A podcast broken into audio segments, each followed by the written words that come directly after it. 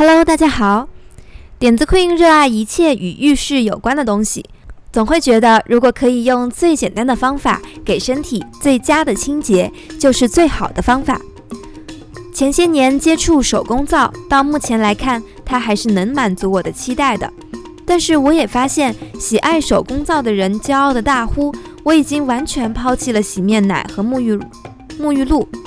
我已经完全抛弃了洗面奶和沐浴露。”对于洗，对于手工皂不了解的人，还在犯嘀咕：肥皂洗脸洗澡，肥用肥皂洗脸洗澡，皮肤不会损伤，不会干燥吗？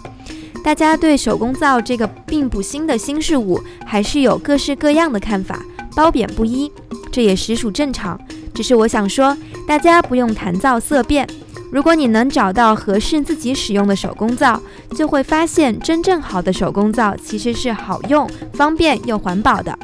而且好口碑的无添加手工皂，不是只有单纯的洗脸皂，还有不少是洗发皂和洗衣皂。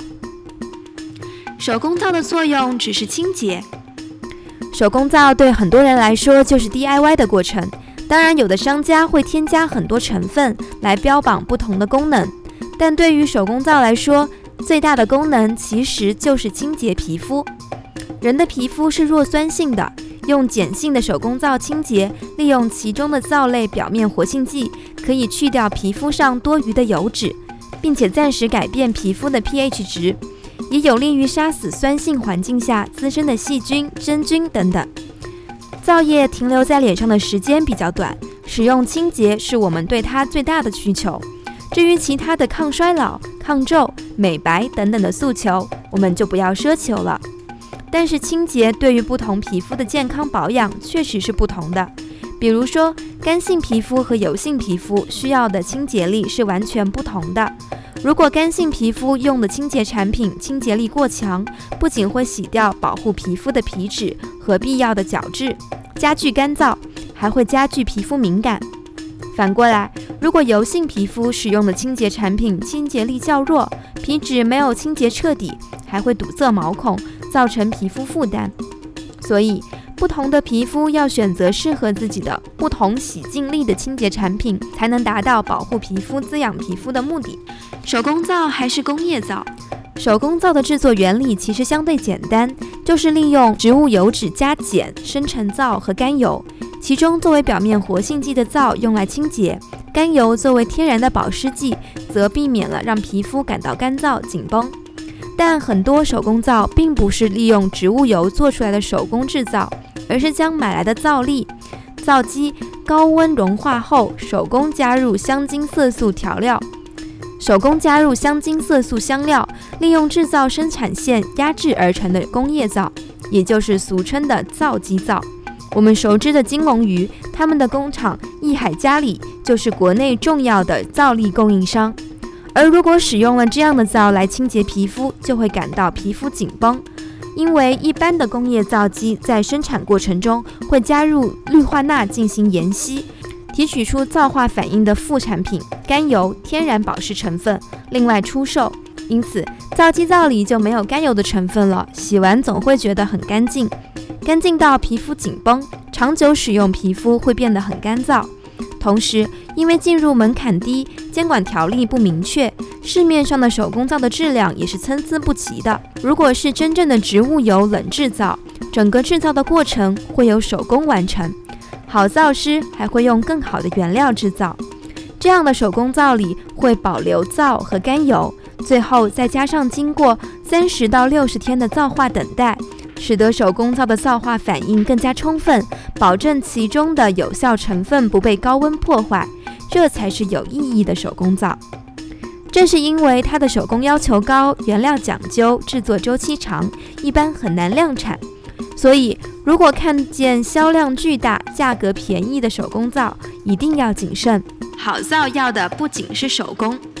尽管手工皂的制作原理是简单的。但毕竟这是科学反应的过程，各种原料的配比、原料之间的反应、制作时间、温度、环境等等，都不是简单的事情。要做好一块好皂，不仅仅需要皂师多年的经验和能力，科学的原料计算和科学的制作过程也是必要条件。因此，坊间流传的各种手工皂的负面，大部分都是不成功的手工皂制作出现的问题。如果制造工艺不够成熟，经验不够丰富，配方比例不够完美，原料杂质较多，参与反应的碱、氢氧化钾反应不够彻底，就会有过量的碱性物质残留，对皮肤的伤害是显而易见的。这是制造水平问题，所以不能因为这个把手工皂这个品类完全否定。